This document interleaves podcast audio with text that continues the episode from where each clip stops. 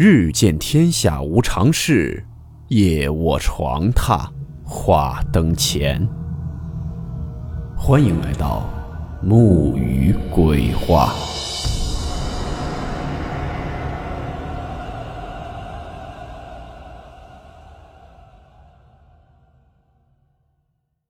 大家好，我是木鱼。今天这个故事算是上期镜中女人的续集，发生在洗浴中心的一起恐怖事件。故事名称：按摩技师。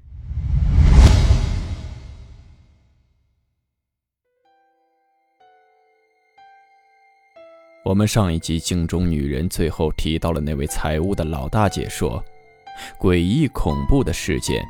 不仅仅只是在宿舍中有发生，在前面的店面里，曾经也发生过一起恐怖的事件。这件事呢是发生在二零一二年左右，当时这个事情的起因是发生在一名业务员身上。业务员这个职业，每天天南地北的到处跑，经常出差，大家大多也都了解。很多业务员在出差过程中也比较喜欢去一些桑拿、洗浴休息，洗个脚、泡个澡，找个休息室休息一下也很方便，而且也比开酒店要经济实惠一些。当时是一位北方过去的业务员，来到了小刚他们这个洗浴中心，也是洗了个澡，准备休息了。当时这个休息大厅的人很多，很吵。这个业务员早上还有一个很重要的事情，所以就找经理说给我安排一个单间或者安排一个比较安静一点的房间，加钱什么的都没问题。这个经理当时就给这名业务员安排了一个单间就走了，之后就是正常的休息。但他睡了没多久，这个业务员就醒过来了，不是自然的睡醒，而是被人给按醒的。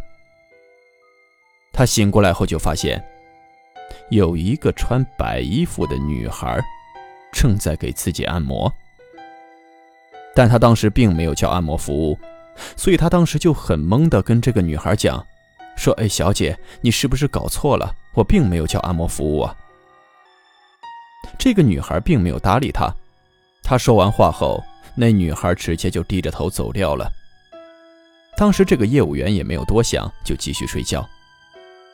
但是，没过多久，又被按醒了。他一睁开眼，发现还是刚才那个女孩正在给他按摩。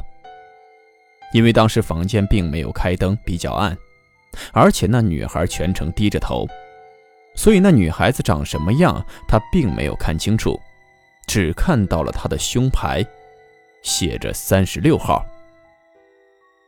这个业务员当时就很生气。说：“小姐，你不要再搞我了，我没有叫过按摩服务。如果你再来打扰我休息，我就要投诉了。我看到了你是三十六号。”说完之后，这个女孩还是什么话都没说，而且仍然没有抬头，直接转身就出去了。这下按道理说应该可以好好休息一下了。结果没过多久，这个业务员又被按醒了。睁眼一看，还是那个三十六号。当时业务员火气直接就上来了，先是把那个女孩骂了一通，说我根本没要你这个服务，你这是没完了是吧？说着，立刻就拿起来身边的电话给前台打了电话。他跟前台说：“我在你这里休息，根本就没有叫过按摩服务，怎么这个三十六号来来回回进来三次了，还让不让人睡觉了？”当时这个业务员一打电话，说完这些话后，就听到对面接电话的人“咔”的一下停住了。过了一小会儿后，就告诉这个业务员：“不好意思，先生，我让我们经理去处理一下。”随后，这个接电话的前台就赶紧联系了店里的经理。店里的经理一听也惊呆了，为什么？因为这个三十六号。就是那个刚刚死去没多久的女技师。如果没听过咱上一期节目《镜中女人》的，可以去听一下，那一集中有提到过。当时这个经理一听也不淡定了，第一次遇到这种事情，这经理第一时间就赶快来到这个业务员的休息室，给他赔礼道歉，之后又把他的休息室升级成为客房，这才算把这件事给了了。第二天一早，经理就把昨晚的事情告诉了他们老板。老板当时也是不信邪，而且当时这个死去的女技师，她家里人也到店里闹过很多次了，想让老板赔钱。一开始，这个老板是一分钱都不愿意赔。一听了这个事情，老板特别生气，当天下午就赶到了店里，挨个房间一个一个指着空气在那骂，说：“你他妈死了还不让我好好做生意啊！我找人收了你！”反正就是各种臭骂，各种口吐芬芳。骂完之后，老板也觉得累了，就回到了自己的办公室，躺在自己办公室的沙发上就休息了。在休息的过程中，他迷迷糊糊的。就听到自己办公室的木门咯吱咯吱的被人给推开了。他睁眼一看，一个女的就站在他的办公室里，但是是背对着他的。当时老板很好奇，问了一声：“谁啊？”结果这个时候他发现自己根本发不出声音来，想坐起来也根本动不了。老板这时开始慌了，但站在门那里的那个背影，一点一点的、慢慢的转过头来了。恐怖的是，这个人的身体没有动，只有头在动，一点点的，咔咔咔的向后转。老板这时吓得感觉浑身都开始打起了哆嗦。因为老板认得他，就是已经死掉的三十六号。但是这老板也不能动，也不能喊。这个时候，那个女的脸转过来后，直接闪了几下，就到了老板的沙发边上，然后慢慢的把头低了下来，面部离这个老板越来越近。那老板当时都快给吓尿了。然后眼睛一闭，心里就各种阿弥陀佛、阿弥陀佛的念了起来，但是也没有什么用。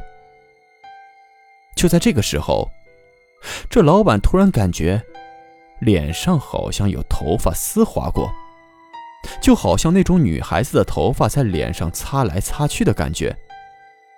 这就说明，此时那个女孩的脸已经离老板的脸很近了。老板更不敢睁眼了，心里就说着：“你不要搞我，不要搞我，我赔钱，我赔你钱，明天就赔你一百万。”说完这些话后，那个头发丝的感觉就突然没了。过了一会儿也没什么感觉，老板就觉得，是不是说了要赔他一百万，这事儿就了了？然后慢慢的就把自己的眼睛睁开了。那个女的还在他眼前，而且跟他只有几厘米的距离，正瞪着大眼睛，死死的盯着这个老板。这一下直接就给老板吓得昏死过去了。后来也赶巧，就咱们说的那个小刚，他所认识的那个财务的老大姐去找老板报销签字，一敲门发现老板睡在沙发上，就把他给叫醒了。醒来之后，也不知道这老板是良心发现，还是因为要兑现承诺，真的被吓怕了，就请了法师做了一场法事，之后又到三十六号家里赔礼道歉，真赔了一百万，这事儿才算平息了一段时间。再后来，就是我们上期中所提到的镜中女人的事情了。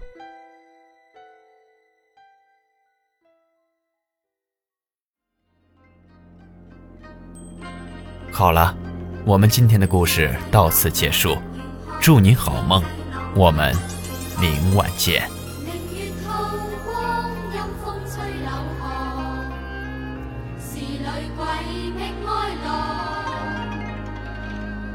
谁人愿爱凄厉鬼新娘？